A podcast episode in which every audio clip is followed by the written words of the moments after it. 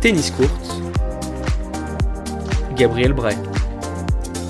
Bonjour à tous, bonjour à toutes, bienvenue pour un nouveau Flash Info Tennis Court pour ne rien rater de l'actualité tennis de la semaine passée. Et on commence par le sacre express de Iga Swiatek à Adélaïde. La Polonaise signe une semaine parfaite en Australie pour s'adjuger son deuxième titre en carrière après Roland Garros l'année dernière. À 19 ans, la désormais 15e mondiale n'a pas perdu le moindre set cette semaine, laissant que 4 jeux par match en moyenne à ses adversaires. Il y a des semaines où je suis très difficile à battre, assurait l'intéressé après son titre.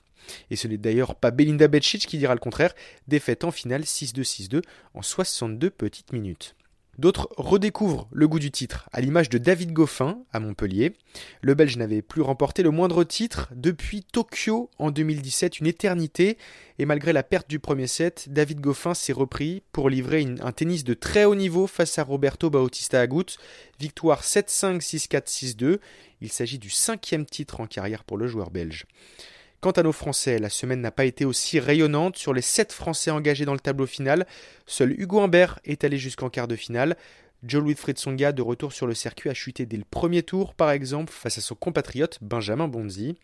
Et comme une nouvelle n'arrive jamais seule, Gilles Simon a expliqué sur les réseaux sociaux mettre sa carrière en suspens pour une durée indéterminée. Je suis obligé de faire une pause afin de me préserver mentalement, a-t-il expliqué. Simon éliminé d'entrée à Montpellier, restait sur trois défaites d'affilée en 2021. Et pour trouver une bonne performance tricolore à Montpellier, il fallait regarder du côté du double où Édouard Roger Vasselin, associé au Finlandais Kontinen, soulève le titre victoire 6-2-7-5 en finale. À 10 000 km de là, au tournoi de Singapour, c'est la nouvelle génération australienne qui s'est exprimée en la personne d'Alexei Popirine. Le jeune espoir de 21 ans n'avait pourtant jamais fait mieux qu'un quart de finale et c'était à Atlanta en 2019.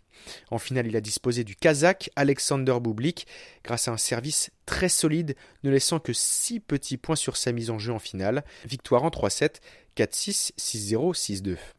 Seul français engagé, Adrian Manarino a échoué en quart de finale contre le Moldave Radu Albot.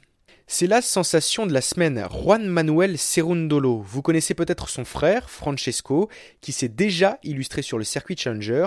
Eh bien, son cadet a fait sensation sur les terres argentines.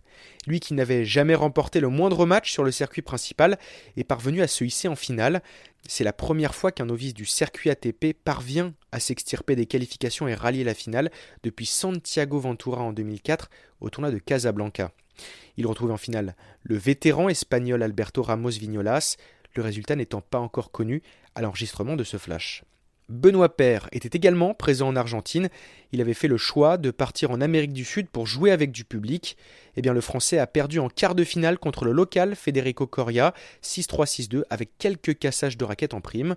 Le Français a tout de même pu se consoler en double, où il a atteint la finale avec son partenaire de la semaine, le monégasque Romain Arneodo.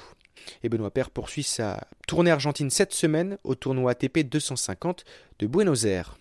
Sur le circuit secondaire, Enzo Cuoco a brillé sur la terre battue du Challenger de Gran Canaria, tout près de l'élimination en quart de finale, devant sauver deux balles de match face à Trugeliti. Le 214e mondial s'est hissé en finale, où il dispose du Canadien Steven Diaz, 7-6, 7-6. C'est son deuxième titre sur le circuit Challenger.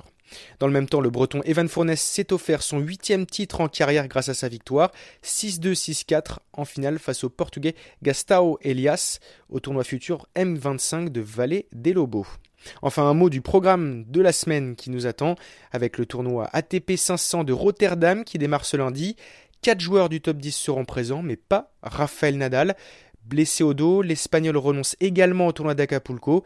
Il laisse ainsi une chance à Medvedev de chipper sa place de numéro 2 mondial, puisque 115 points ATP séparent les deux hommes. Mon fils sorti en pleurs de conférence de presse à Melbourne ne défendra pas son titre non plus à Rotterdam.